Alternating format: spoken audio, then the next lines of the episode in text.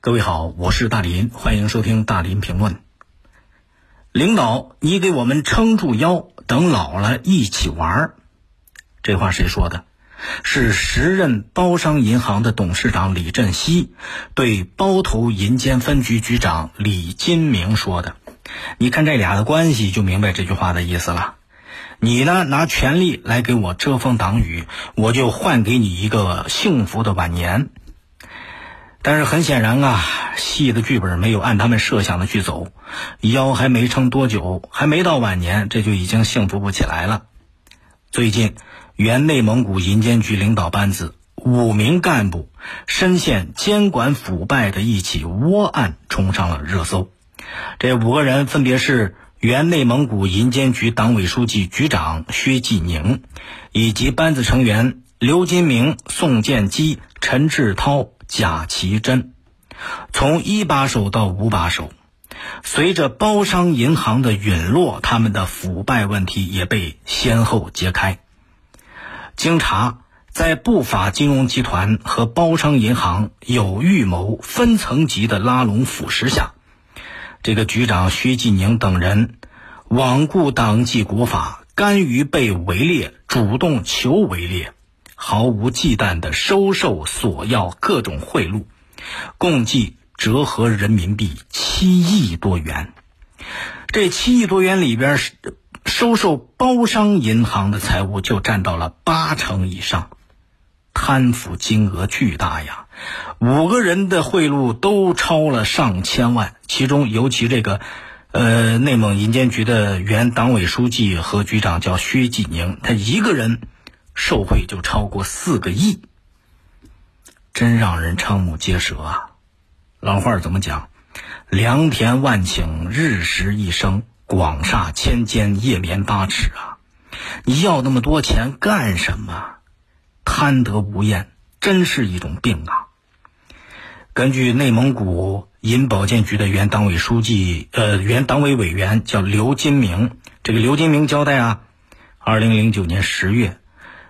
包商银行得知他要从赤峰银监分局调任包头银监分局当局长，包商银行立刻就给他送去十万块钱当见面礼来表示友好。而刘金蒙呃刘金明调到了包头之后，包商银行更是直接买了一套房子送给他。刘金明说自己想着以后退休啊到北京去养老，包商银行立马又在北京给他买了一套房子。而且前前后后所有的事儿都帮着他张罗，好像一家人一样。慢慢的，刘金明他就忘了监管和被监管这两者中间的关系。同样，作为内蒙银监局的党委书记、局长薛继宁，他呢刚到内蒙古局任党委书记和局长的时候，包商银行的董事长李振西就围过来了。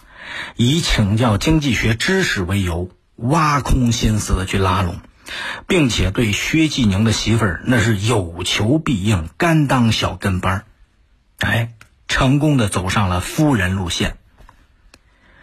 办这个案子的专案组工作人员说，原内蒙古银监局领导班子被包商银行等深度腐蚀围猎，背离监管初心，弃守监管职责。监管全方位的失守失责，最终使得不法金融集团操控掏空了包商银行。这就是典型的老猫给老鼠做伴娘啊！一边拿着主人给的薪水，一边享受着老鼠的贡品，明目张胆的权钱交易。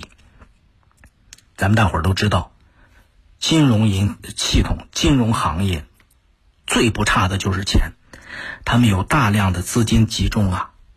作为监管者，能够直接的影响到被监管者他们的经营和收益，所以作为被监管者，他就有这种强烈的动机要拿下监管人员。一旦扛不住糖衣炮弹的袭击，监管的给被监管的去站岗放哨，狼狈为奸。一定会给金融机构带来巨大的风险。为什么监管者成了贩卖公权力的人？这里边当然有体制机制需要完善的问题，需要弥补监管体系的漏洞。但是说到底，就是人出了问题呀。关键的岗位，尤其是一把手，应该成为重点监管的对象。这其实是对领导干部的爱护。培养一个领导干部不容易啊，而每一个位高权重的人也得明白，能给你撑腰的是谁？只有群众。没有群众撑腰，最后就再没人跟你玩了。欢迎您通过快手、抖音搜索“大林评论”来沟通交流。